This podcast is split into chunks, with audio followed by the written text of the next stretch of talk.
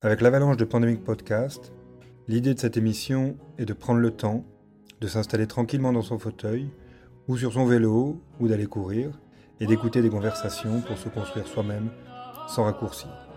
Il s'agit aussi, tout en faisant découvrir à l'immense communauté francophone aux États-Unis des individus d'exception, qui nous expliquent comment l'on peut construire son existence de manière philosophique, à savoir mettre sa vie en accord avec des principes sans donner de leçons entre guillemets, des leçons de morale.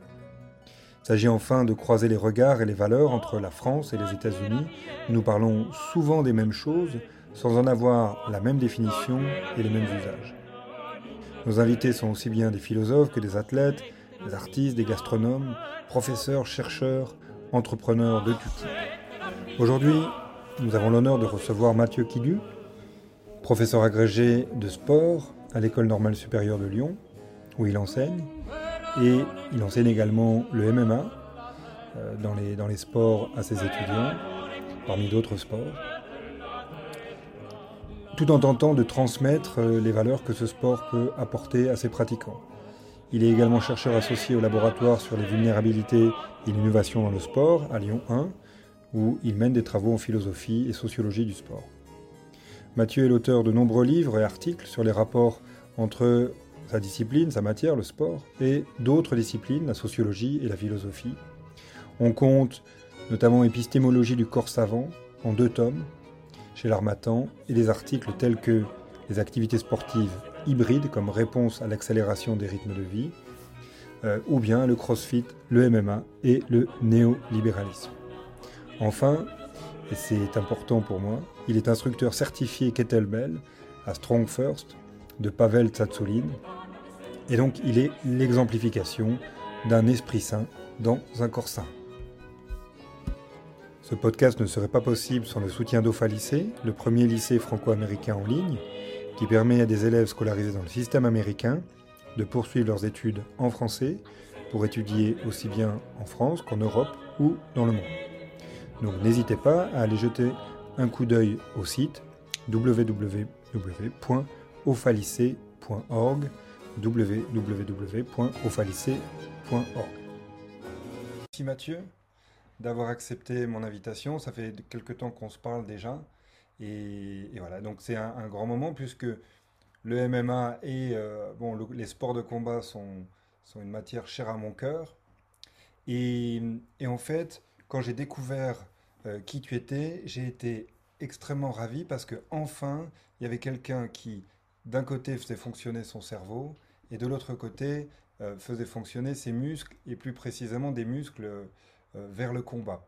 Donc, est-ce que tu pourrais te présenter en quelques mots, euh, dire qui tu es et où tu es parce que c'est important puisque bon ben avec le, le, live international, on ne sait pas exactement où sont les interlocuteurs. Donc moi je suis à Boston et toi tu te trouves où? Alors moi je suis à Lyon en France. Euh, donc pour me présenter rapidement, j'ai 38 ans, je suis papa de deux petites filles de 13 ans et de 2 ans et demi. Euh, mon emploi principal, donc je suis professeur euh, agrégé d'EPS dans une grande école à Lyon, donc l'école normale supérieure de Lyon, où j'assure des, enseignements de sport auprès d'étudiants qui ne sont pas spécialistes de ce domaine, donc qui peuvent être des philosophes, des historiens, des physiciens, des chimistes, et donc, euh, parmi les sports que je propose, le MMA, ça fait 12 ans que je le propose dans cette école. Donc ça, c'est mon activité principale.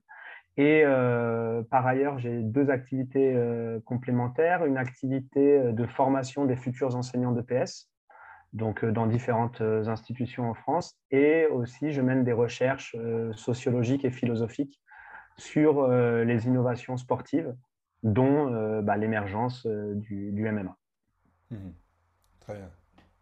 Moi, j'ai une première question parce que elle me brûle la bouche. Est-ce que, est que tu t'es déjà battu dans la rue ou est-ce que tu te bats souvent dans la rue? Alors, je ne suis pas du tout un bagarreur. Euh, c'est pas quelque chose qui m'anime. Euh, je serais capable de le faire en cas de défense, notamment si on, s'en prenait à ma famille. Mais euh, c'est vraiment pas euh, ma philosophie et euh, c'est souvent ce qui m'a d'ailleurs interpellé quand je, discutais avec des personnes qui étaient dans, le, les, dans les activités d'autodéfense ou quand je les, entendais parler, j'étais surpris par le fait qu'ils se battent tous les samedis. Quoi. Mmh. Et, moi, je ne me bats jamais dans la rue. Donc, soit parce que j'évite les situations un, peu, un peu craignos. Alors, je ne suis pas un grand fêtard, je ne bois pas d'alcool, je ne sors pas tard le soir, donc ça, ça évite peut-être quelques problèmes.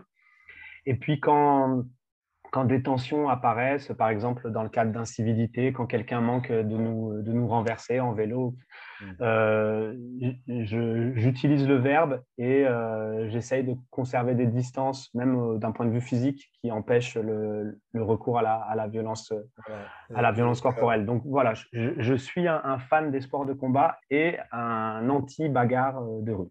D'accord. Ben, c'est bien que ça soit clair. Mais finalement, qu'est-ce qui qu'est-ce t'a conduit? Parce que ça n'intéresse pas tout le monde. Enfin, moi, je le sais parce que j'ai souvent, souvent eu le problème d'expliquer que j'adorais euh, la poésie bucolique euh, du 1er siècle avant Jésus-Christ. De l'autre côté, j'adorais la boxe taille ou le jujitsu. Et mais comment voilà, donc j'ai mes petits secrets sur comment j'y suis venu. Mais toi, comment tu es, comment tu es venu au, MMA, donc euh, cette discipline qui mélange un peu toutes les disciplines martiales est-ce qu'il y, a un événement déclencheur euh, alors, bon, moi, j'ai toujours voulu faire des sports de combat et euh, j'y ai été empêché par mes parents très tôt. Donc, la, première activité de, sport que j'ai pratiquée, c'était le foot. Mais avant le foot, moi, je voulais faire de la boxe. Et j'ai commencé à 5 ans. Donc, à 5 ans, il était hors de question que, que mes parents m'y mettent donc jusqu'à jusqu'à ma majorité globalement, ça a été euh, ça a été une relation de frustration où je j'étais passionné par les combats de boxe taille, euh, où je regardais ça très tard le soir euh, à la télé. Et dès que j'ai pu avoir bah, mon propre destin entre les mains, j'ai commencé par la boxe taille. Mmh Et en parallèle de ça, j'ai fait beaucoup de judo dans le cadre de mes études. Donc j'avais deux activités de combat très très différentes. Euh, et, j'ai eu l'occasion plus tard de, les réunir. Euh, j'ai habité pendant un certain nombre d'années à la montagne, à côté d'un centre d'entraînement des commandos. Et donc là, euh, ce centre-là proposait l'activité MMA, donc avec des civils, avec des militaires, soit dans une optique sportive, soit dans une optique plus défense, close combat des forces mmh. armées. Et, donc, c'est là où j'ai vraiment euh, commencé à, pouvoir réunir ce que j'avais appris en boxe taille d'un côté, en judo euh, d'un autre, pour apprendre bah, justement la, singularité de cette activité dans les phases de transition, dans la gestion de la distance de combat. Et c'est vraiment euh, dans, le cadre de ce club militaire que j'ai pu, que pu découvrir cette activité avec des ressources que j'avais éparses jusque-là. Et j'ai vraiment pu les intégrer et découvrir les, spécificités de la discipline. Donc à, à ce moment-là, quelque part, ça dépasse un peu tes attentes parce que tu voulais faire de la boxe et puis tu découvres le MMA qui, alors on peut peut-être euh, juste en dire un mot, même si, même si en gros, je pense que tous les gens qui nous écoutent savent ce que c'est, mais euh, qui, était une manière de, en gros, comparer euh, quelles étaient les techniques les plus efficaces. Donc finalement, tu, découvres ce sport alors, au, moment où, j'ai voulu me lancer dans les, dans les sports de combat, donc euh, je, suis un vieux, hein, c'était euh, au, tout début des années 90. Donc là, le MMA euh, n'existait même pas à l'UFC encore. Donc, pour moi, ce n'était pas quelque chose qui était, qui était envisageable. C'était judo, boxe ou karaté. C'était vraiment des disciplines. Et il est vrai qu'au début du, de l'UFC, c'était cette, cette optique de comparaison de l'efficacité des différents styles. Ça, on va dire que ça a duré de 93 jusqu'à, euh, jusqu'au début des années 2000. Là, on voulait savoir qui était le plus fort en contexte dérégulé avec un minimum de, réglementation. À partir de 2001, euh, il y a un véritable mouvement d'autonomisation de la discipline qui s'est créé, au sens où euh, c'était plus le karatéka contre euh, le judoka, c'était le combattant X de MMA contre le combattant Y de MMA qui maîtrisait plus ou moins fortement tous les domaines, mais qui avait cessé de faire des impasses criantes, comme dans le cadre des premiers UFC, où euh, certains combattants n'avaient jamais été au sol de leur vie et ne savaient pas du tout ce qu'on pouvait y faire. Donc, donc moi, je, suis venu à la discipline quand elle était déjà euh, autonomisée, avec des champions, avec un cadre réglementaire, avec un espace clairement délimité. Et euh, ce n'était pas du tout la phase originelle du MMA avec sa valence transgressive et sa volonté comparative. Donc moi, j'ai déjà été confronté à une discipline sportive en tant que telle, et non pas à un spectacle visant à mettre en, scène deux combattants d'origine différente. Il y avait même des, enfin, des, sumos qui affrontaient, euh, Complètement. des, simples, des simples touristes. Alors, pas des touristes, parce qu'en l'occurrence, le, sumo euh, qui, a été euh, présent lors du premier UFC, il était en face d'un karatéka qui n'était pas euh, un champion du monde, mais qui, n'était quand même pas le premier venu. Et le, sumo n'a pas duré très très longtemps dans, dans l'affaire. Et c'est vrai que ça correspondait vraiment à la, première, à la première phase où il n'y avait pas de catégorie de poids. Les arbitres étaient très peu formés, ne savaient pas ce qu'il fallait faire en fonction de telle situation. Ils arrêtaient le combat, puis ils le laissaient repartir. Donc c'était vraiment une phase euh, balbutiante qui, a généré euh, une hostilité assez rapide, y compris aux États-Unis, justement parce que tout le monde balbutiait. Les combattants, les arbitres, euh, les organisateurs de combat, c'était une phase vraiment expérimentale. Ouais, et la législation aussi. Alors, le, premier UFC a été, a été organisé dans le Colorado, à Denver, parce que cet État, justement, était le plus permissif d'un point de vue réglementaire. Donc, euh, à, ma connaissance, il y, a, eu assez peu d'événements UFC organisés dans le Colorado depuis, mais les premiers, c'était vraiment pour son absence de législation. Et les derniers États qui ont été conquis aux États-Unis, c'est New York, enfin l'État de la, ville de New York City, euh, parce que justement, il y avait euh, une influence très importante de la boxe anglaise et une réticence sur tout ce qui est arts martiaux mixtes. Et au niveau international, bon, bah, la France a été l'un des derniers, la Thaïlande aussi, avec euh, bah, justement un réflexe euh, nationaliste de défense de son art, euh, son art martial patriotique. Donc voilà, on, a eu cette, cette, vague de réticence qui finalement commence à être levée quasiment partout dans le monde.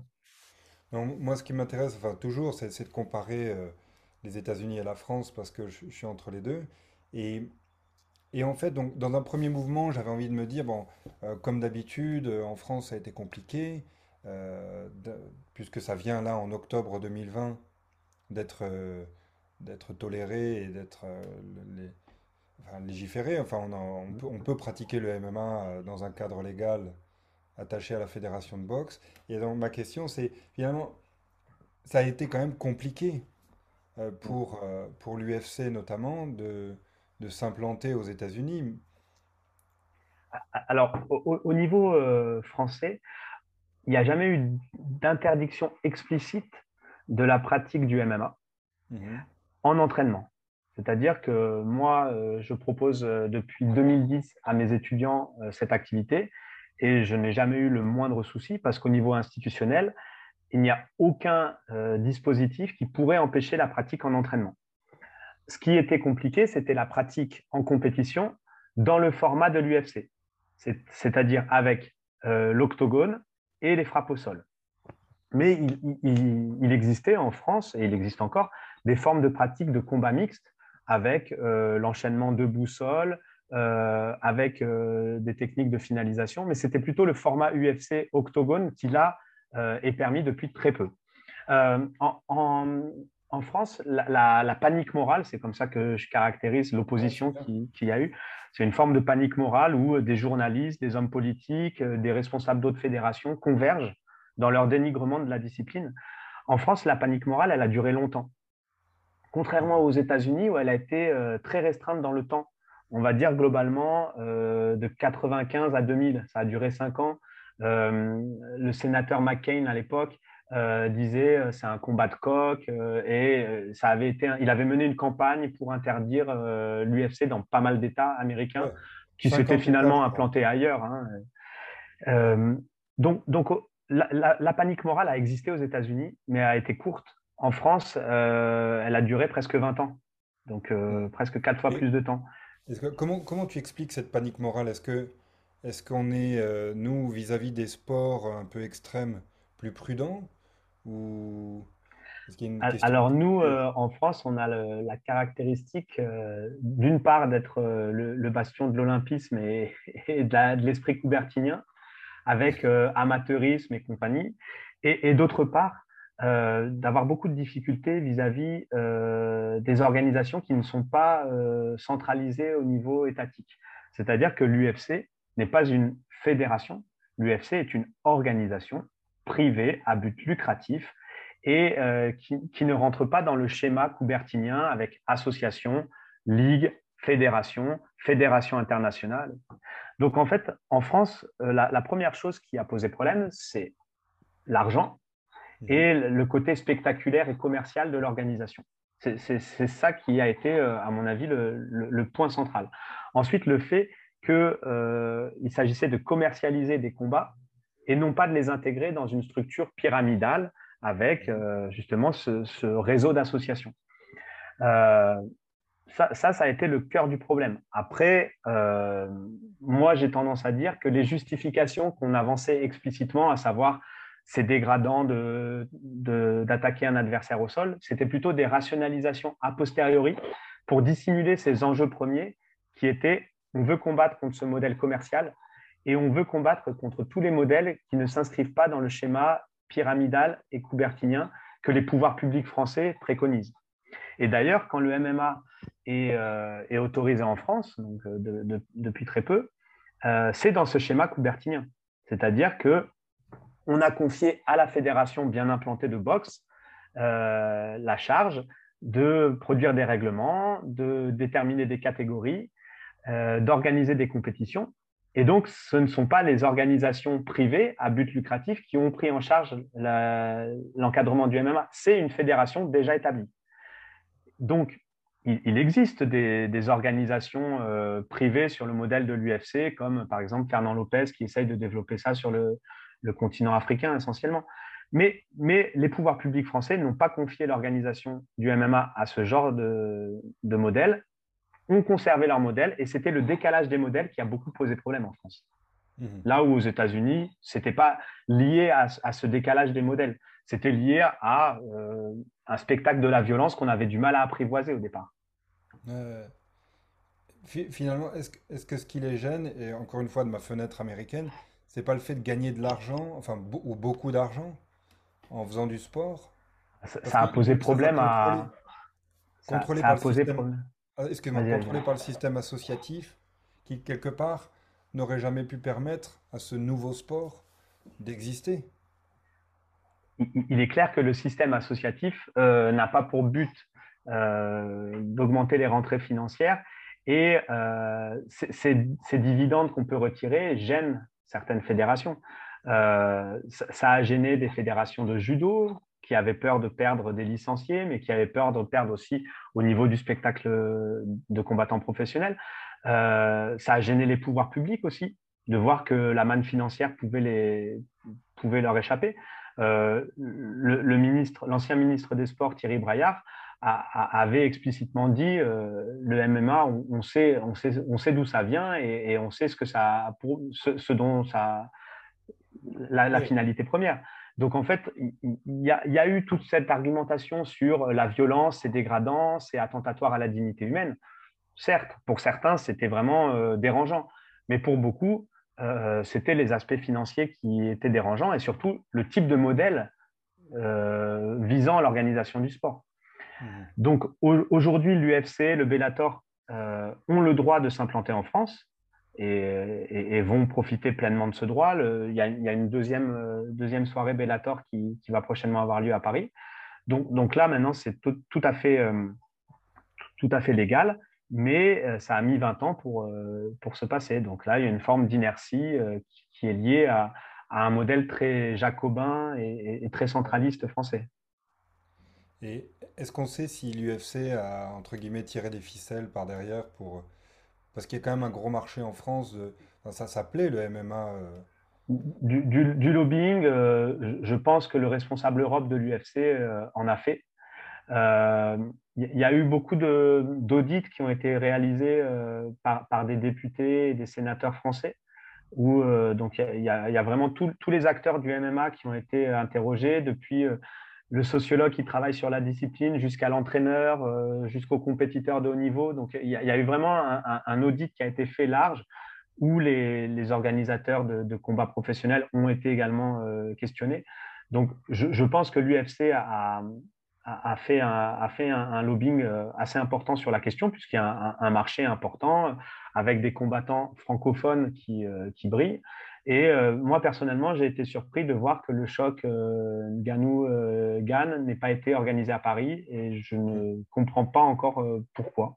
Parce que je pense que c'était une fenêtre exceptionnelle pour l'UFC de s'implanter à Paris sur une opposition entre deux combattants français et francophones. voilà. Là, c'est un, mystère qui, demeure pour moi. Est-ce que tu peux dire juste un mot sur, sur Gann et Ganou enfin, Les ah, présenter en tant que combattants Parce que voilà, bah c'est nos deux étoiles, entre guillemets, francophones et françaises. Tout, à fait. Bah, bah, Cyril Gann, lui, c'est le, on va dire, le surdoué des sports de combat qui, qui en 4-5 euh, ans de, pratique des sports de combat, peut se permettre d'avoir un, combat pour le titre. Euh, donc, il a, il a, commencé par la boxe taille. Euh, très vite, il est devenu champion de France de boxe taille, mais en vraiment en un, an de pratique, hein, ça, a été, ça a été spectaculaire comme progression.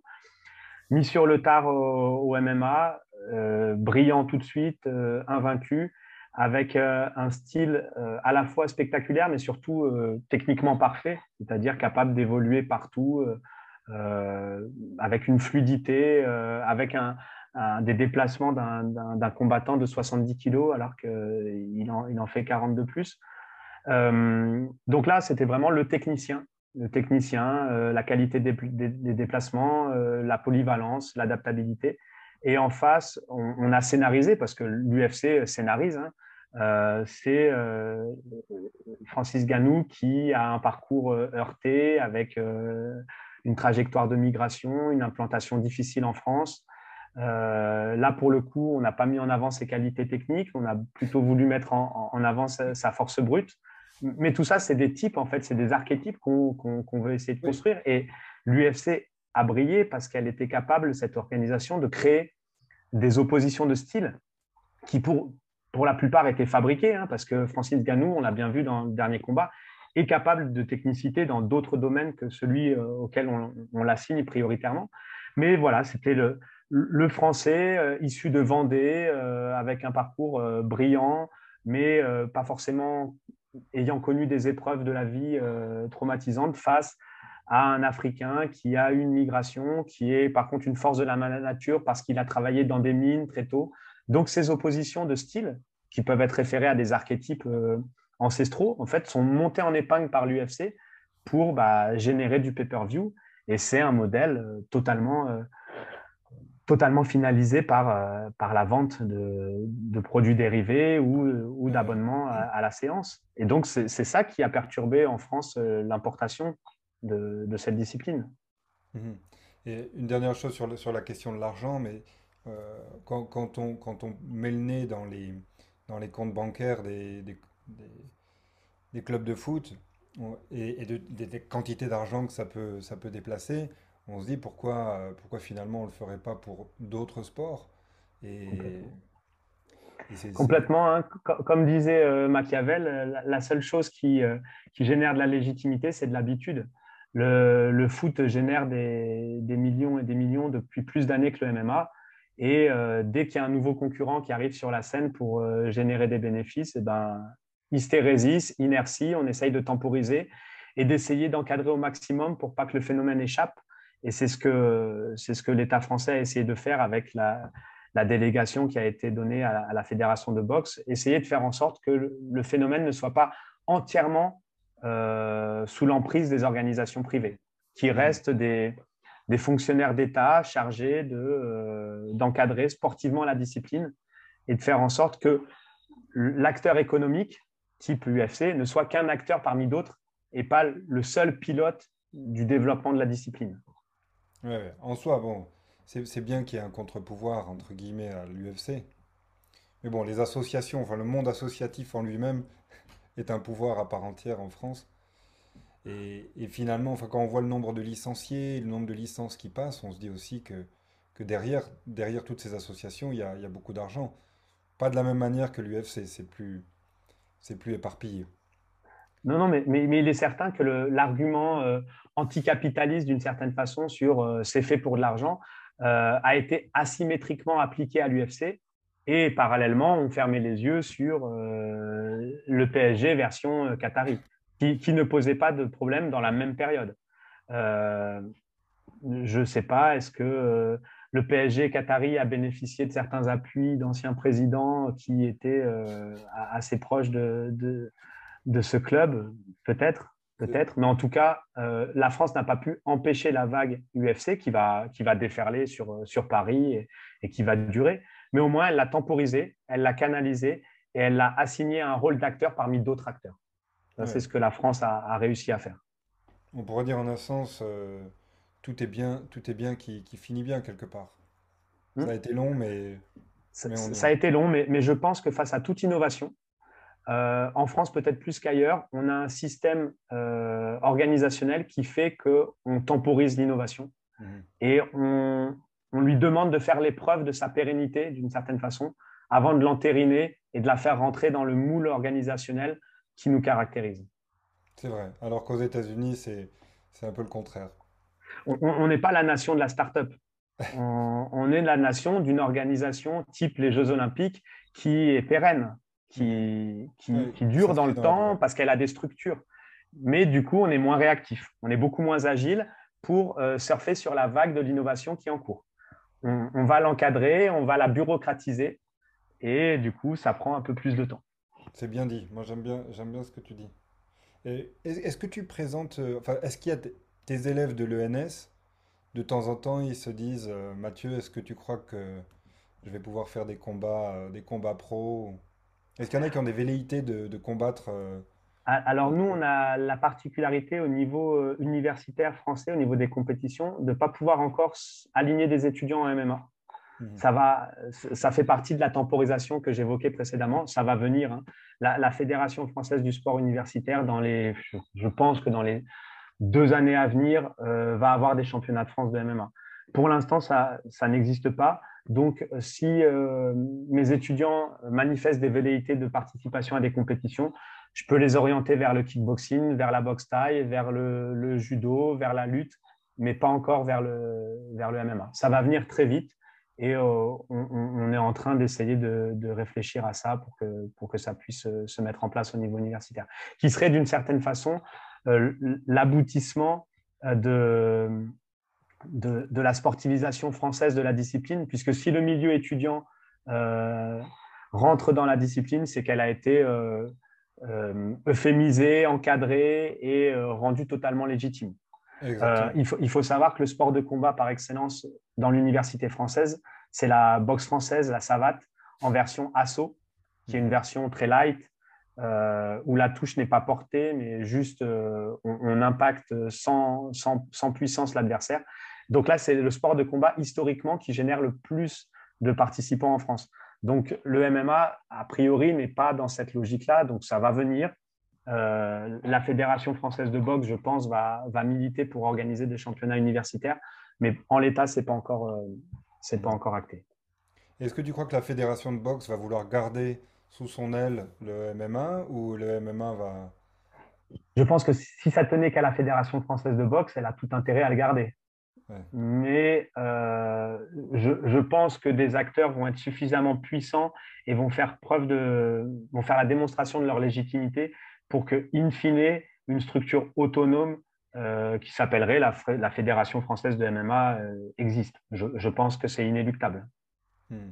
Mais, mais au même titre que lorsque le, ministère des Sports a lancé un appel à manifestation d'intérêt pour dire qui voudrait encadrer le MMA, euh, là, il y a beaucoup de mains qui se sont levées. Beaucoup de mains qui se sont levées. La Fédération française de boxe, dans le cadre de son expérience de la gestion des chaos, du, combat professionnel. Donc, ils, ont, ils ont obtenu l'appel d'offres d'une certaine façon. Il, y a, des intérêts à le, à, le, conserver. Donc, la fédération de boxe va essayer de le conserver, a, mis des cadres fonctionnaires d'État pour encadrer la discipline. Mais il va y avoir, euh, il va y avoir concurrence. Il, est certain qu'il va y avoir un lobbying pour qu'une structure indépendante puisse émerger. Mmh, mmh.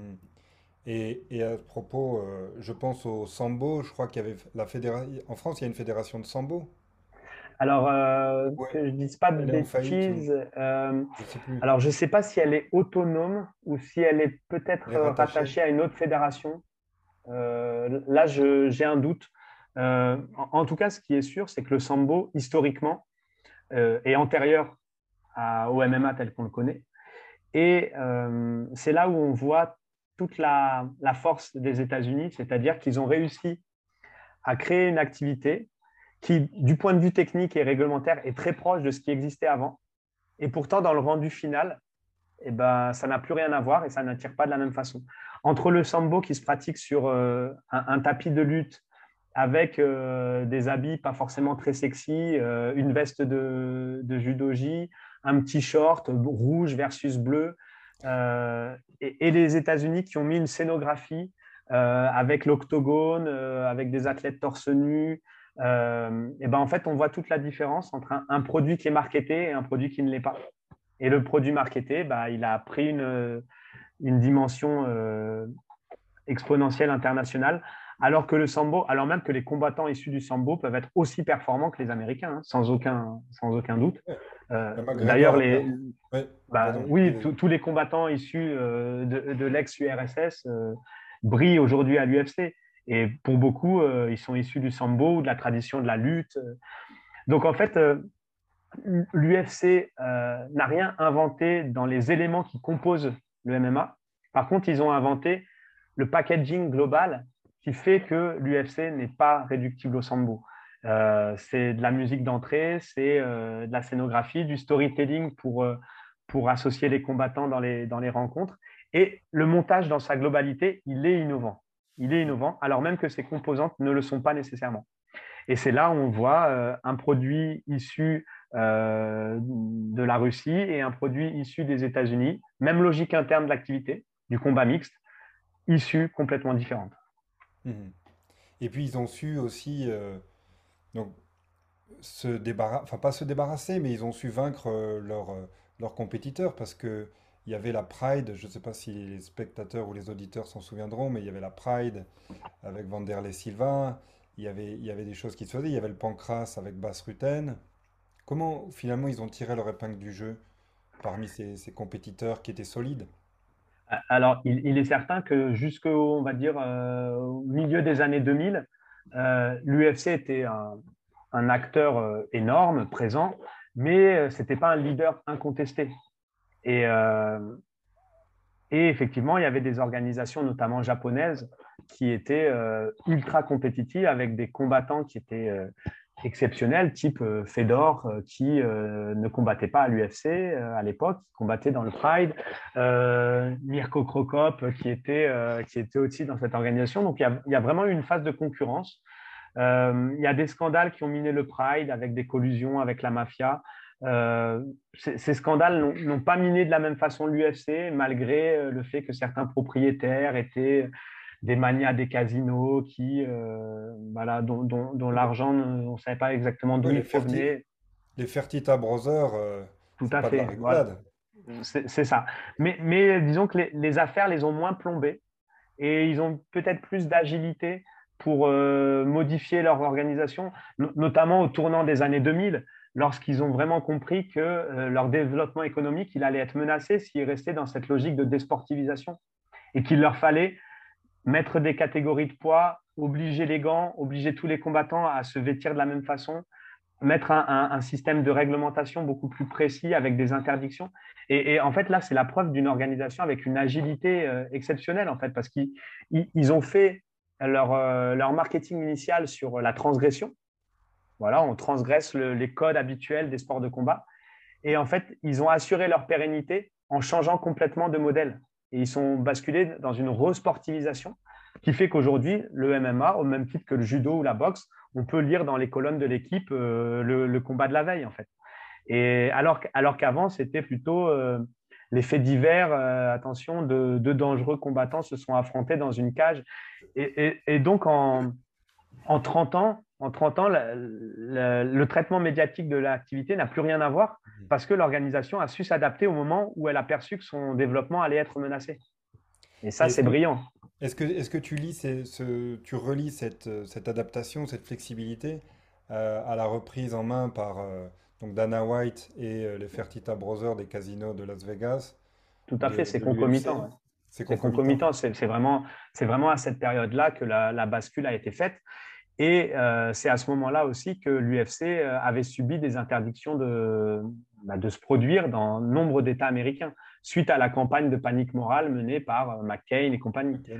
Donc, en fait, l'adaptation était obligatoire, mais ils ont su la faire euh, sans perdre totalement la valence transgressive qui au départ était euh, prioritaire.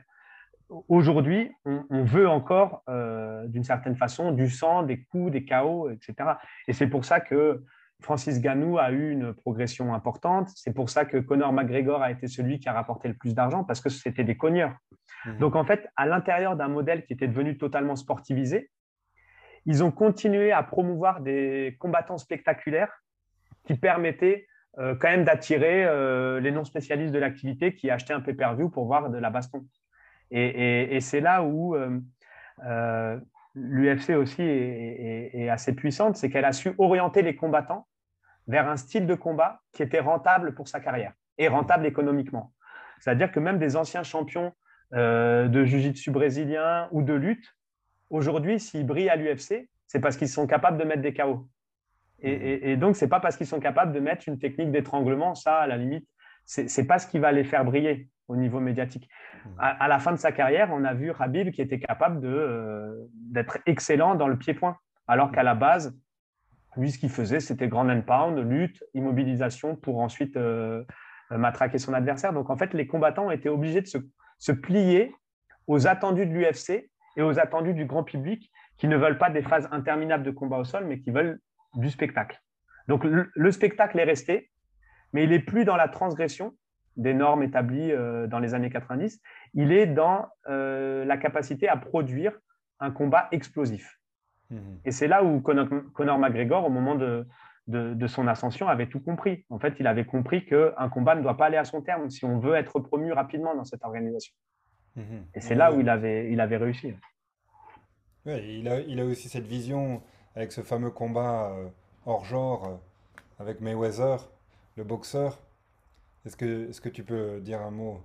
Oui, tout à fait. Bah, alors, ça, c'est euh, une nouvelle fois, c'est quelque chose qui, qui n'est pas totalement nouveau, puisque des rencontres interstyles, ça a toujours existé sous la forme d'exhibition. On, se rappelle de Mohamed Ali qui avait rencontré un catcheur japonais euh, dans les années 70, euh, si je ne me trompe pas. Euh, donc en fait, dans l'histoire des sports de combat, même antérieurement, au début du XXe siècle, on avait vu des boxeurs qui rencontraient des sportifs de, préhension. Là, Mayweather a réussi à faire la même chose dans une dimension capitaliste mondialisée.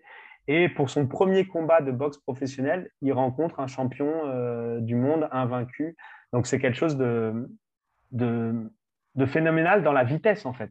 C'est premier match professionnel en boxe anglaise de Conor McGregor, un, un, money, un money fight, money fight qui rapporte des, des, dizaines, voire des centaines de millions d'euros.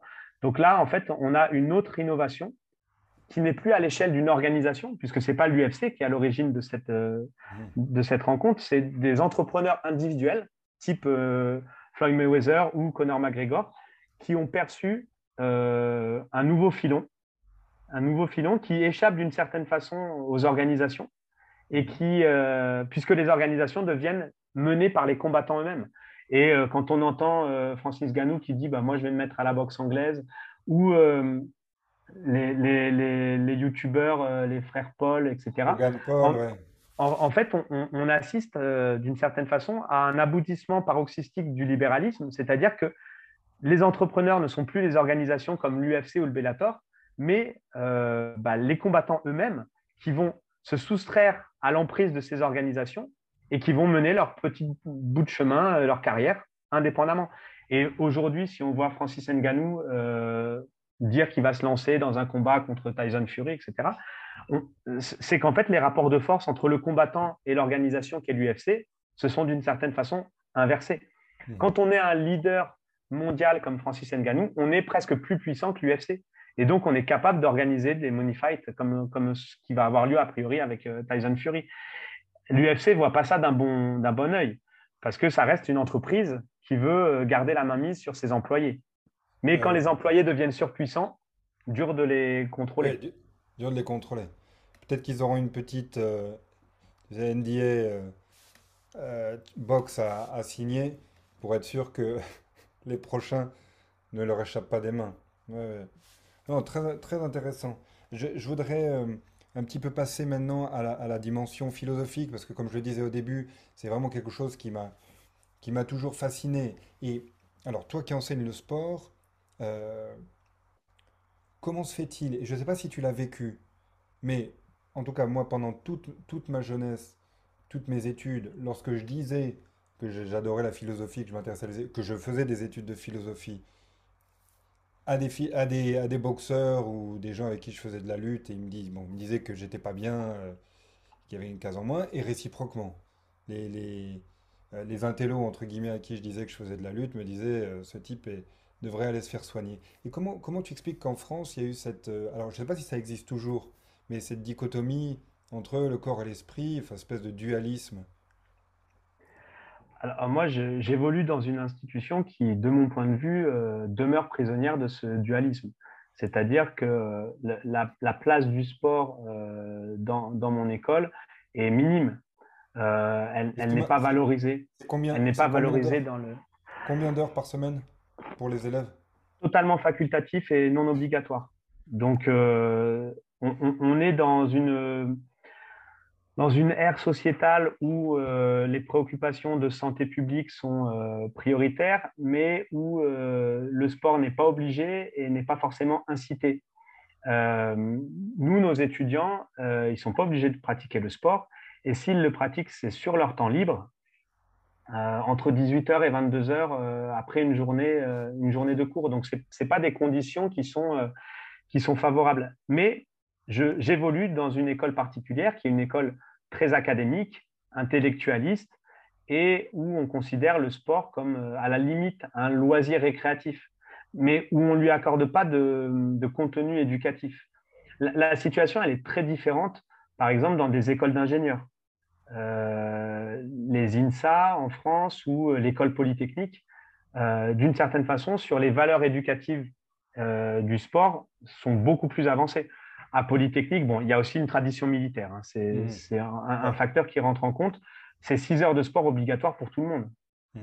Et, et, ce n'est pas négociable, en fait. Vous, vous, rentrez avec des épreuves sportives sur les concours et vous continuez à vous entretenir six heures par semaine. Euh, nous, à l'ENS, la, politique est très différente. On nous tolère plus qu'on nous encourage. C'est-à-dire qu'on nous donne une petite dotation financière, on a des infrastructures euh, tout à fait correctes, on a du matériel, mais pour essayer de rentrer dans les maquettes de diplôme, c'est une toute autre affaire. Et ça sera toujours à titre de supplément et jamais constitutif du diplôme. Donc l'intellectualisme euh, qui, est, qui est évoqué, il, demeure en France il demeure. Et euh, alors, je ne sais pas si c'est euh, lié aux philosophes qu'on a pu avoir, du type Sartre et compagnie, qui, qui, n'avaient pas le, plus grand appétit pour la chose corporelle, ou si c'est parce qu'on exacerbe la logique individualiste et qu'on est encore bah, concrètement et quotidiennement empêtré dans une philosophie dualiste. Mais il est certain que euh, les écoles d'ingénieurs ont beaucoup plus d'avance que les, écoles qui forment à la recherche. Il y, a, il y a une très grande dichotomie là qui, qui se fait. Et Mathieu, donc toi, tu as des stratégies pour essayer de, de, faire changer les choses, de faire bouger les plaques tectoniques dans ce alors, alors moi, je ne suis pas un, grand euh, lobbyiste dans les institutions. Euh, je, je, crois plutôt dans, dans l'exemplarité, c'est-à-dire que je, je, constate que euh, mes étudiants sont en meilleure santé lorsqu'ils pratiquent l'activité. Et j'ai été assez effaré de voir que pendant les différents confinements successifs qu'on a tous connus, euh, je recevais des, tonnes de mails d'étudiants qui me disaient là, ça y est, j'ai commencé les antidépresseurs, je, dors mal, j'ai plus de relations. Alors, on, a on avait toujours continué à faire du suivi, donc je faisais des cours en vidéo, J'envoyais des programmes euh, quotidiennement et tout. Mais il manquait quelque chose, il manquait la coprésence corporelle et il manquait la régularité de savoir qu'on allait avoir euh, rendez-vous avec euh, des camarades de jeu. Donc, moi, le lien entre santé mentale, santé physique et activité régulière, il est évident. Et je, j'essaye de, de, montrer ça par, euh, bah, par la régularité de mon investissement. C'est-à-dire que quand, quand euh, cette régularité est mise à mal, on voit que l'état de santé de nos étudiants se dégrade. Alors, le sport, c'est vraiment un aspect de cet état euh, d'équilibre général. Il y a l'aspect associatif, l'aspect festif, la convivialité entre camarades, etc. Mais le sport, il, a un rôle central et les étudiants m'ont renvoyé lorsqu'ils en étaient privés. Et c'est souvent lorsqu'on est privé d'une chose qu'on voit son utilité. Et, là, la contribution de l'activité sportive, elle est, immense. Euh, et, moi, je pense que c'est par la régularité que nos étudiants en bénéficient. Alors, pas forcément sous des formats exceptionnels, mais par la régularité. Tout à fait. Et aussi singulièrement, je ne sais pas encore une fois si ça existe toujours, je n'ai pas vérifié, mais la France reconnaissait pour les sportifs de haut niveau des équivalences universitaires. Et ce qui me semble extraordinaire, parce que personnellement, pour moi, les sportifs de haut niveau sont tous des, cerveaux. Et donc, je trouve ça très bien qu'ils aient une équivalence. Mais c'est singulier parce que d'un côté, on reconnaît une équivalence universitaire à des gens qui sont des sportifs de haut niveau parce qu'ils le méritent. Et de l'autre côté, on ne sait pas qu'on méprise le sport. Enfin, en tout cas, moi, j'ai été méprisé pour être sportif euh, en, montant. Et euh, je continue un peu parfois à l'être. Mais euh, c'est cette espèce de paradoxe, d'opposition entre... l'antinomie que j'évoquais tout à l'heure entre les écoles d'ingénieurs et les écoles de formation à la recherche, elle, se vérifie sur, euh, sur le point qui vient d'être évoqué, c'est-à-dire que euh, à l'INSA de Lyon, par exemple, donc il y a une, école d'ingénieurs généralistes parmi les 10 meilleures écoles d'ingénieurs en France, euh, le nombre d'athlètes de, haut niveau est énorme, énorme. alors, ils n'ont pas des équivalences, mais ils ont des aménagements de cursus qui leur permet de faire chaque année en deux ans. Donc, euh, leur cursus d'ingénieur va être plus long, mais euh, la double carrière qu'on évoque souvent, euh, sportif de haut niveau et études universitaires, dans des écoles comme l'INSA de Lyon, c'est vraiment mis en, mise en œuvre. Nous, à, à l'ENS de Lyon, on n'a pas d'athlètes de haut niveau. Et parfois, on ne découvre que sur le tard qu'on a des athlètes de haut niveau, mais en tout cas qui ne sont pas reconnus tels quels par l'institution, ce qui donnerait lieu à des aménagements de scolarité. Donc nous, on a vraiment euh, euh, cette, hétérogénéité en France. certaines institutions valorisent la pratique physique. Alors, ce n'est pas, pas sur n'importe quel sport. Hein. Par exemple, à l'INSA, c'est euh, sur la voile, par exemple, qui sont des, activités d'ingénieurs avec une dimension technologique très forte. rarement sur des footballeurs, par exemple. et d'autres écoles, des formations à la recherche, où là, le statut d'athlète de haut niveau n'existe tout simplement pas. En fait. On ne le reconnaît pas et on n'accorde pas des aménagements de scolarité. Ouais. Et, là, il y, a vraiment un monde entre les États-Unis et la France, puisque on sait très bien qu'aux États-Unis, le sport, enfin moi je le vois autour de moi, mes, mes élèves, ils sont, ils sont intéressés par le sport, mais ils sont aussi préoccupés dans la mesure où ça va leur ouvrir les portes des universités.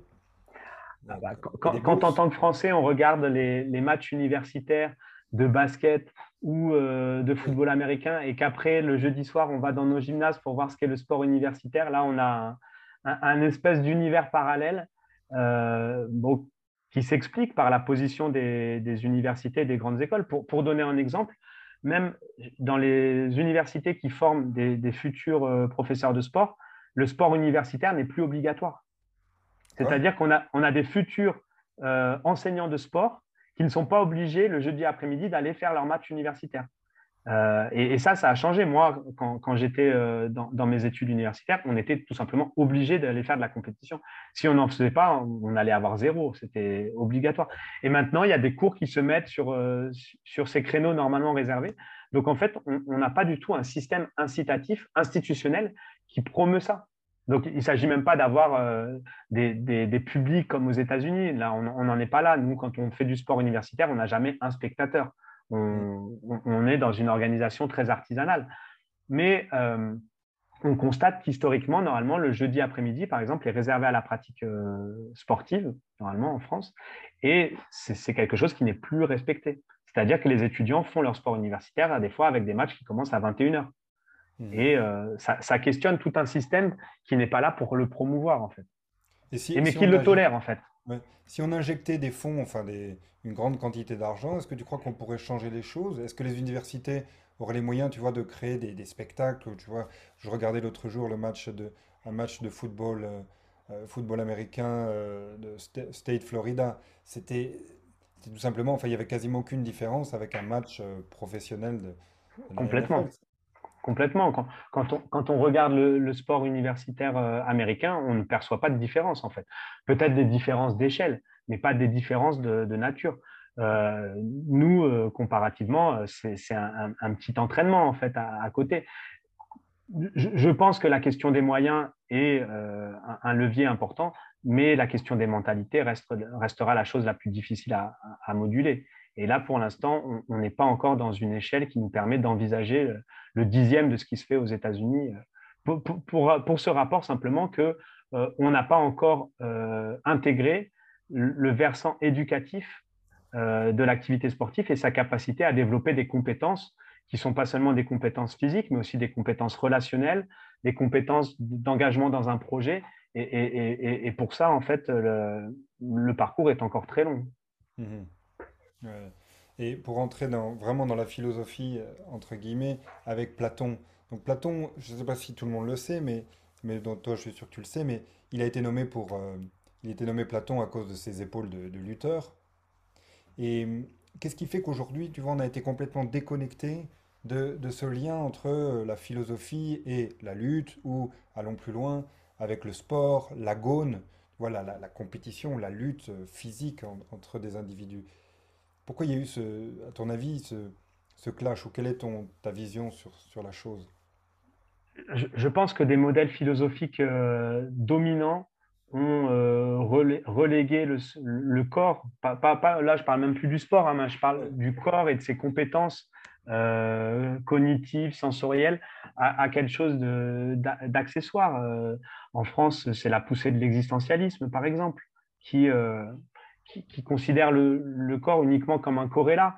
Et, et, quand on voit, par exemple, les travaux de Damasio, qui est un, neuroscientifique sur, sur, la côte ouest des États-Unis, où où il montre que sans, la capacité d'éprouver corporellement des émotions, on ne peut pas décider. Et bien là, en fait, il y a un paradigme différent qui se fait, c'est-à-dire que la cognition n'est que la résultante d'une capacité à éprouver corporellement des émotions. Et sans cette capacité à éprouver corporellement des émotions, on ne peut pas décider, on ne peut pas raisonner.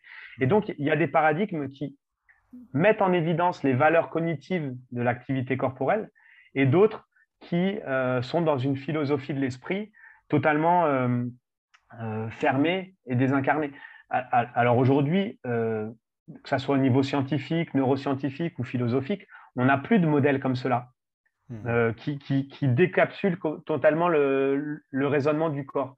Mais on a encore une influence de modèles existentialistes, par exemple, qui, qui, qui ont façonné cette, cette, dichotomie. Et je ne parle même pas du dualisme cartésien.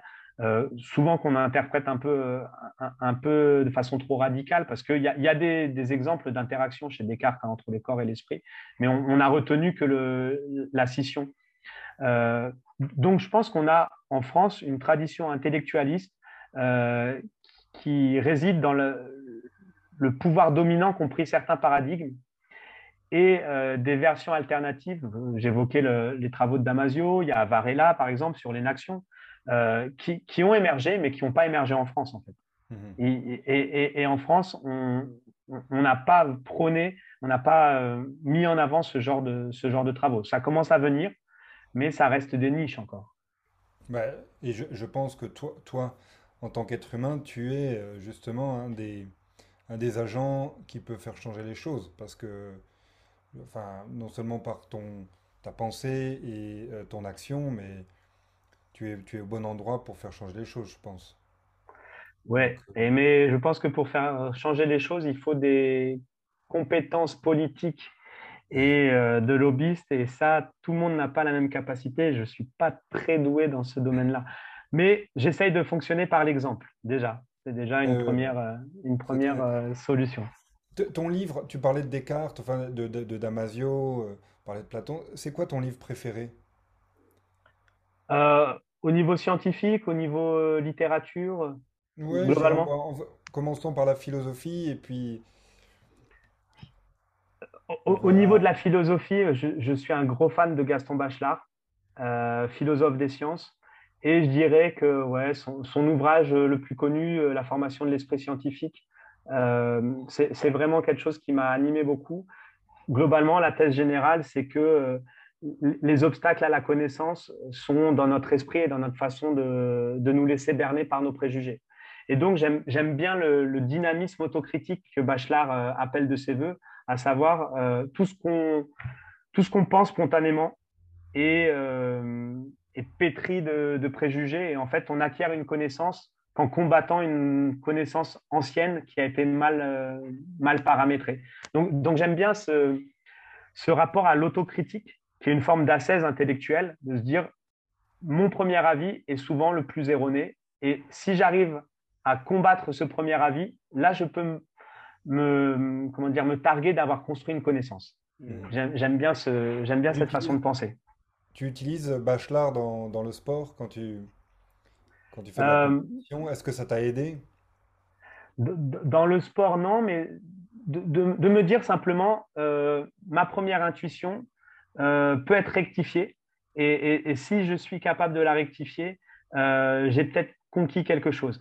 Euh, je, vais donner un, exemple très simple.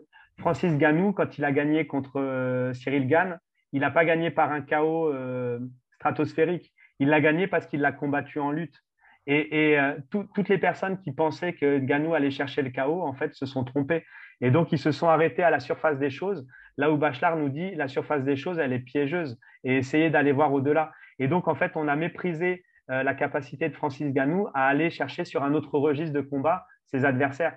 Et c'est ceux qui l'ont méprisé de ce point de vue-là qui ont, qui ont, échoué. Donc, ouais, ne, ne, pas, ne pas se fier aux apparences et aller chercher au-delà. Euh, ça, ça, fait écho aussi à une, à une méthode de musculation que je suis qui s'appelle la méthode Strong First qui, est, euh, qui a été créé par, un, par Pavel Tsatsoulin, qui est américain, mhm. euh, mais immigrant, immigré russe, et qui dit ne jugez pas un livre à sa couverture et ne jugez pas la force de quelqu'un à la taille de son biceps. Et j'aime bien cette philosophie de dire ne vous fiez pas aux apparences, allez, allez plus en profondeur sur ce que les gens sont réellement capables de faire plutôt que de dire ah ce mec il n'a pas l'air spécialement pas dire spécialement bâti, pourtant il a une force euh, phénoménale. Ce qui explique aussi pourquoi, que les, euh, pourquoi les bagarres de rue, ce n'est pas quelque chose qui euh, m'intéresse, parce que je ne me fie pas au gabarit de quelqu'un pour savoir la dangerosité qu'il peut avoir. tout à fait, tout à fait. J'allais te demander ta routine, ta routine physique. Qu'est-ce que tu fais comme entraînement? Donc tu parles de Strong First. Alors, ma, routine physique, elle est... Un, conseil, un conseil rapide? Alors ça, c'est un vaste débat, mais on va, dire que globalement, dans le monde de la préparation physique, il y a deux tendances. Une tendance maximaliste qui est le CrossFit, changez souvent, changez vos routines. toutes les routines sont mauvaises parce qu'elles vous habituent à un seul registre. Et il y a la tendance minimaliste, là c'est plutôt l'école Strong First qui dit, faites souvent la même chose. Et, après avoir pas mal pratiqué le CrossFit, j'ai basculé dans l'autre optique de dire, ben, en fait, si on choisit bien ses mouvements, si on sélectionne une, 3, 4, 5 mouvements fondamentaux et qu'on les répète comme au, même titre qu'on se lave les dents, on va faire notre routine, et ben finalement, en fait, on, progresse de façon euh, gigantesque. Euh, mais il faut que les mouvements fondamentaux soient bien choisis, c'est-à-dire qu'il faut que ça soit euh, des mouvements complets, comme par exemple le swing avec le kettlebell, qui va développer l'extension de la hanche. Or, l'extension de la hanche, c'est un mouvement capital dans toutes les activités sportives qu'on peut avoir. Donc voilà, ma routine, c'est pratiquer très souvent les mêmes mouvements, mais des mouvements globaux qui sont pas des mouvements d'isolation comme un curl euh, que je vais faire pour travailler mes biceps. En fait, quand je fais mes exercices de musculation, je ne sais pas quel muscle je travaille. Je sais qu'il y, a tout mon corps qui est impliqué dans chacun de mes mouvements. Mmh. Donc ça, c'est ma routine. Régularité, minimalisme dans le choix des exercices. Et le, deadlift, tu, vas le garder ou? Bah En fait, le, swing, c'est un deadlift dynamique. C'est-à-dire mhm. que le deadlift euh, va solliciter l'extension de la hanche et avec le swing, on va solliciter l'extension de la hanche, mais avec une composante balistique, c'est-à-dire qu'avec avec une explosivité. Donc mhm. le, swing, c'est un deadlift en mouvement. Mais le deadlift, c'est un mouvement fondamental. C'est un, mouvement fondamental. Le fait que ça soit dynamique et une meilleure préparation physique pour euh, la compétition bah, Dans, l'école de Force Strong First, on essaye souvent de, chercher des mouvements complémentaires. Donc, par exemple, un mouvement balistique comme le swing et un mouvement lent vraiment de force pure, comme par exemple le soulevé turc, euh, Turkish Get Up, là qui est un mouvement de force très très lent, euh, qu'on pourrait voir comme un mouvement euh, chargé de yoga, qui consiste à partir du sol, à remonter debout et à redescendre. Tout ça avec une charge portée à bout de bras. Voilà, avec, toujours avec le kettlebell. Et donc, en fait, Pavel Sassoulin dit que c'est le yin et le yang. Le swing, c'est l'explosivité, mouvement balistique. Et le yang, c'est la force pure, mouvement lent. Et les deux complémentaires, si, certains programmes de muscu ne sont basés que sur ces deux mouvements. C'est-à-dire que pendant des mois et des mois, on ne peut répéter que ces deux mouvements. Mmh. C'est une tendance minimaliste. C'est tout l'inverse du CrossFit où il faut éviter toute routinisation de l'activité physique. J'ai essayé les deux et euh, bon, à mon âge, euh, je vois beaucoup de bénéfices dans euh, la routine minimaliste. Strong First, j'en avais, j'en ai entendu parler, mais ça se développe en France? Complètement. En fait, il y, a, des, certifications qui sont organisées très régulièrement. Euh, bah, c'est un, peu, un peu comme l'UFC. Hein. c'est une organisation commerciale qui se développe comme un réseau. Et donc, le réseau vient au départ de la Californie, du Nevada, et ça a essaimé partout, partout dans le monde, Canada, Asie, Europe. Et donc, en France, on a des certifications, on a des instructeurs Strong First. Il, y en, a plus d'une centaine, on sera bientôt 200 en France. Et c'est quelque chose qui se, qui se répand. Mais c'est un produit qui est beaucoup moins marketé que le CrossFit. Et, on en revient tout à l'heure, on, discutait du sambo par rapport à l'UFC. Strong First, ça serait l'équivalent du sambo. C'est beaucoup plus, comment dire, c'est beaucoup plus austère, euh, beaucoup moins sexy que le CrossFit avec les salles, avec la vitrine mondiale que sont les CrossFit Games. Donc, on a, des, rapports différents à l'activité physique, mais toutes les personnes qui ont essayé euh, la musculation minimaliste ont, trouvé des bénéfices.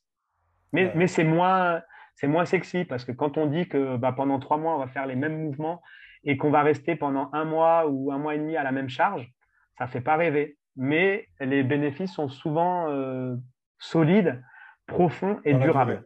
Oui, c'est ça. Durables. Oui, bon, enfin, je pense que comme, comme, euh, comme moi, tu as dû constater que plein de gens se sont mis au CrossFit et se sont blessés mmh. parce qu'ils ont été attirés par... Voilà, enfin, c'est comme si on se mettait euh, au MMA un peu amateur, professionnel et qu'on se blesse. Ah bah, certaines personnes se mettent au CrossFit sans avoir jamais fait de musculation de leur vie. Donc, euh, apprendre l'épaulé jeté sans avoir euh, de, base euh, de gainage, c'est comme aller faire un combat de MMA sans avoir jamais fait de boxe. mais, il y a une forme d'impatience en fait. On veut aller vite et on veut faire tout de suite quelque chose de complexe. Mais bah, comme on le disait, c'est pas sans danger. C'est blessure, démotivation et puis parfois stagnation. Parce que comment peut-on progresser si on change de routine à chaque fois? C'est compliqué. Je, suis bien d'accord. Et parce que ce qu'on observe chez les sages euh, antiques, c'est cette, euh, importance de se consacrer chaque jour à la philosophie, euh, c'est cet objectif assez presque inatteignable de la sagesse. On le retrouve en sport, mais il y a cette même tendance de, je dois faire preuve de patience, de résolution, de détermination. Mmh. Et, le CrossFit, à l'inverse, se targue de ne jamais faire deux fois la même chose. Donc en fait, on a des, des, des offres euh, sportives dans le domaine de la muscu, par exemple, euh, qui, qui, sont variées en fait et qui peuvent attirer des publics différents. J'ai la faiblesse de croire que les publics qui vont vers le minimalisme sont souvent des personnes qui ont goûté au maximalisme et qui ont compris corporellement certaines de ses limites. Mmh. Et euh, nous, quand on, on, pratique la musculation façon Strong First, on n'a pas beaucoup d'objectifs, mais les objectifs qu'on a, ils sont élevés parce qu'on est focus sur euh, un nombre restreint de mouvements, un nombre restreint d'objectifs, et du coup, on peut tenter des choses euh, assez difficiles. Mais on papillonne pas. On papillonne pas, et euh, cette régularité ne plaît pas à tout le monde. Parce qu'aujourd'hui, au, jour d'Instagram, où il faut montrer qu'on a une vie diversifiée, exceptionnelle, faire tout le temps la même chose, quand on fait sa routine sportive, c'est pas très vendeur, c'est pas très sexy et ça attire pas beaucoup de personnes. Mhm. Mais corporellement, on en expérimente les, bienfaits. Ça fonctionne. Et puis surtout, je, pense que beaucoup de gens recherchent un effet euh, d'apparence immédiat. Et ça, me conduit à une autre question qui est est-ce que, est que tu recommandes à tes élèves euh, de, par exemple, de prendre des compléments alimentaires du type euh, protéines euh, ou, ou plus? Jamais pris, jamais recommandé. Pourquoi? On ne juge pas la, force de quelqu'un à la taille de son biceps. Et euh, quand, je pratique la muscu, euh, s'il y a des bienfaits esthétiques qui se font, sont toujours des conséquences non recherchées. C'est des corrélats qui peuvent être agréables, mais c'est pas ce que je recherche. Et euh, je, ne suis pas compétent et appétent vis-à-vis des compléments qui court-circuitent le travail de fond pour essayer d'avoir des bases euh, solides. Donc, euh, quand, quand quelqu'un euh, vient me demander, parce que ça arrive souvent hein, que mes étudiants me disent euh, je, je veux prendre de la masse, je ne suis pas la bonne personne. Hmm. Alors, je, je, je peux les conseiller sur la musculation, mais sur tout ce qui est supplémentation, etc., je me refuse complètement de le faire. Ouais. Est-ce que c'est aussi euh, comme si c'était de la triche ou... Alors, chez Strong First, on dit, on dit que c'est, on dit que c'est du, du muscle fake. C'est- C'est-à-dire que il- dans- dans- quand, quand Strong First est arrivé aux États-Unis, ce qu'ils ont fait, euh, donc c'était beaucoup de, de Russes hein, qui, qui avaient migré, ils sont allés dans les grandes messes de bodybuilding Mhm. et ils leur ont dit bah voilà, un kettlebell de 40 kilos, tu le prends là et tu le soulèves au-dessus de ta tête. Mhm. Et donc, euh, ils ont mis au défi des bodybuilders de faire ça, des gars qui faisaient parfois 140 kilos. Très rares étaient ceux capables de le faire. Et en face de ça, ils voyaient un petit mec de 80 kilos qui Mhm. prenait son kettlebell de 40 kilos et qui le mettait au-dessus de la tête. Et donc, les, les bodybuilders disent Ouais, mais c'est de la technique. Et là, Pavel Tsatsouline répondait La force, c'est de la technique. Ah, Avoir de la force, c'est être capable de contracter ses muscles. Si tu ne sais pas contracter tes muscles, tu vas pas pouvoir produire de force. Et donc, en fait, on voit la différence entre un mouvement de curl, mhm. qui est un mouvement monoarticulaire, et un mouvement de presse qui engage tout le corps. Et en fait, les bodybuilders qui sont habitués à entraîner le muscle ne sont pas habitués à entraîner le mouvement. Et le mouvement, il est forcément complexe, polyarticulaire. Donc, en fait, on n'a pas les mêmes finalités. Euh, moi, je dénigre pas le bodybuilding, mais ça ne m'intéresse pas, tout simplement. C'est pas, pas ma façon de faire. Euh, je, pense que les bodybuilders sont capables de développer des forces intéressantes, mais sur des mouvements qui ne sont pas réellement des mouvements, qui sont des exercices d'isolation. Mais le transfert avec la vie réelle, euh, que ça soit euh, pour courir, aller chercher son bus, pour être capable de, de, de s'occuper de ses enfants, jouer avec eux, il ne se fait pas. Et, Ouais. et- et chez Strong First, la, la devise numéro un, c'est euh, la force a un autre but qu'elle-même. Mhm. La, la force, c'est fait pour euh, certains être militaires, d'autres pompiers, d'autres policiers, d'autres s'occuper de leurs enfants, d'autres être sportifs dans d'autres activités.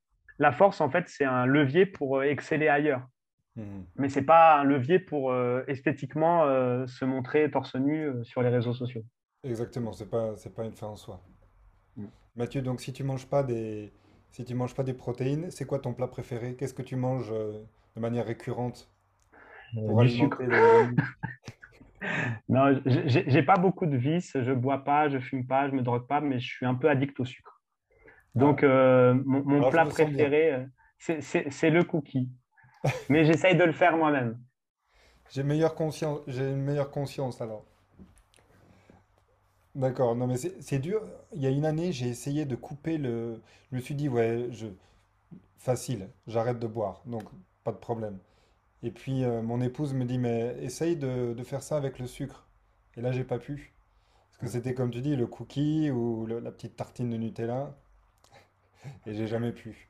Bah, j'ai essayé aussi. Euh, dans la durée, j'ai pas vraiment tenu. Euh, mais quand j'ai réussi, euh, ça s'est accompagné d'irritabilité secondaire qui n'était pas forcément très agréable pour les personnes qui me côtoyaient. Donc, j'essaye de me réguler, mais voilà, c'est mon, mon vice assumé. Ouais, c'est ta drogue assumée. Mm. D'accord, bon, ouais. C'est, un plaisir, donc je sais je sais qu'on doit partir. Peut-être qu'on on aura l'occasion euh, de refaire une, une séance. Est-ce que tu as euh, ouais, une... euh, tu sais, si, si tu étais réincarné, une petite question pour euh, closing thoughts.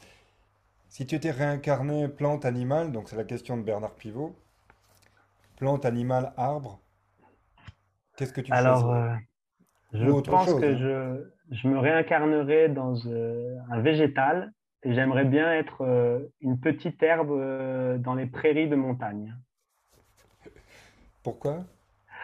Eh ben, Pour avoir le, calme de l'été euh, et puis hiberner l'hiver tranquillement sous, sous, la neige. Non, c'est vrai que je, je, suis plus porté vers le règne végétal qu'animal. Et voilà, personnellement, j'essaye de limiter ma consommation en viande. Alors, j'arrive pas totalement à la à l'annuler, mais j'essaye de vraiment la limiter. Et euh, je suis un passionné des prairies de montagne, euh, Pyrénées, Alpes. Ça, c'est quelque chose qui me plairait. J'aime bien le, côté paisible. Mhm. Que pas, de, pas de lutte, pas de guerre. Et une dernière question, oui, pas de lutte, pas de guerre, tu as bien raison. Une dernière question. Méditation, tu, tu, tu pratiques ou qu'est-ce que qu'est-ce que tu fais pour cette partie-là, un peu spirituelle que tu évoquais à travers euh, ta réincarnation en, en Alors, comme on l'évoquait tout à l'heure, euh, il y a une forte tradition dualiste, euh, euh, notamment dans la philosophie française. Et, moi, j'essaye dans ma pratique de ne pas la perpétuer, c'est-à-dire que je n'ai pas de moment clé où je me dis là, je vais méditer. C'est-à-dire que la méditation, ça peut être quand je marche dans la rue, ça peut être quand je vais faire du ski de fond, quand je fais du VTT. Et dans tous les cas, quand je fais mes séances de musculation, en fait, je suis totalement focus. C'est-à-dire que je ne pense qu'à ce que, je suis en train de faire, à, être dans un mouvement le plus parfait possible, euh, ne pas être, euh, ne pas être euh, perturbé par de la musique, des personnes à côté de moi. Je, je, me concentre à obtenir la forme parfaite du mouvement complexe que j'essaye de maîtriser et que je maîtrise que difficilement et imparfaitement. Donc voilà, pas de, pas de temps à part consacré à l'esprit, au même titre que pas de temps à part consacré au corps. En fait, je suis un corps-esprit tout le temps. Mhm. Et euh, ma pratique de la méditation, elle est euh, à tous les moments de ma vie, euh, lorsque je suis complètement épargné par les distractions du téléphone, de l'ordinateur, etc. Donc voilà, pas de temps à part dédié. Très belle, très belle conclusion. Je suis un corps-esprit, un esprit-corps, c'est magnifique. bravo. merci beaucoup. Bon, merci Olivier. Merci d'avoir écouté notre conversation avec Mathieu Kidou. J'espère que cela vous a plu et je vous donne rendez-vous le mois prochain où nous retrouverons Jean-Marc Banzo, chef étoilé et directeur de l'entreprise Banzo Consulting et Développement.